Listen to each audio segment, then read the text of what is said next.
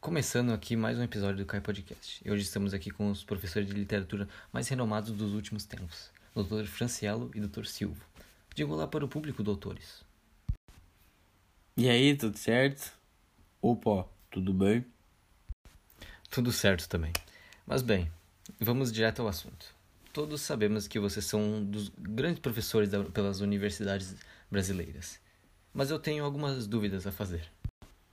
Pois bem, pode falar quais são.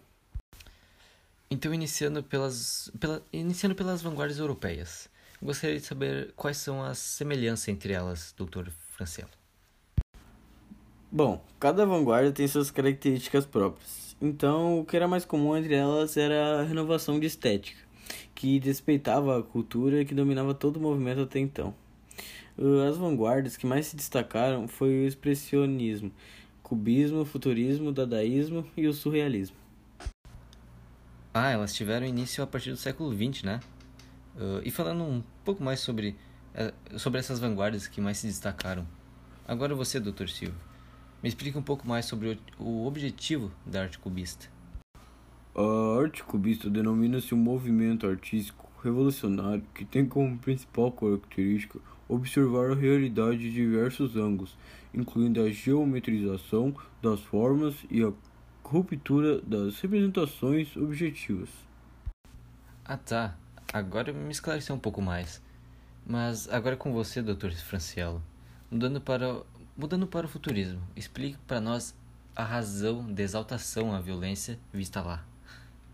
A tecnologia e velocidade são influência importante do futurismo, ah, não de outros esportes da vanguarda. E além disso, a chegada da Primeira Guerra Mundial se mostrou que o futurismo se ajusta com os tempos.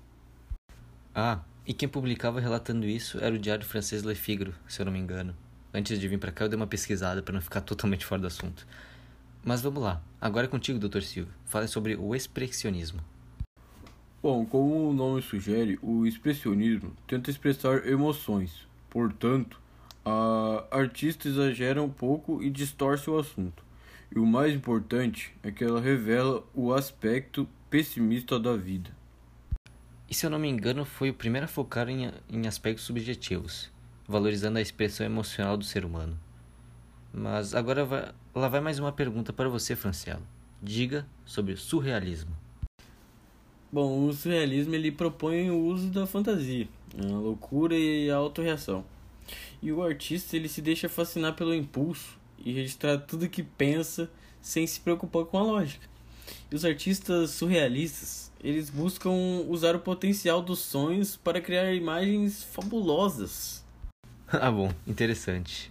E agora a última pergunta para os dois responderem, porque a coroa já está me ligando para fazer o almoço. Mas bem, explique a relação entre a Semana de Arte Moderna e as comemorações do centenário da independência do Brasil.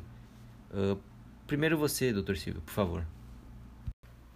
Embora a Semana da Arte Moderna não tenha sido concebida para comemorar a independência, ela funda um modo bastante diferente de entender a arte e a cultura do Brasil. Bom, eu concordo contigo, Silvio mas também eles buscavam a independência uh, em relação às exigências europeias da arte. Bom, então é isso. Muito obrigado por participarem dessa conversa e muito obrigado aos telespectadores por estarem participando também. Tchau.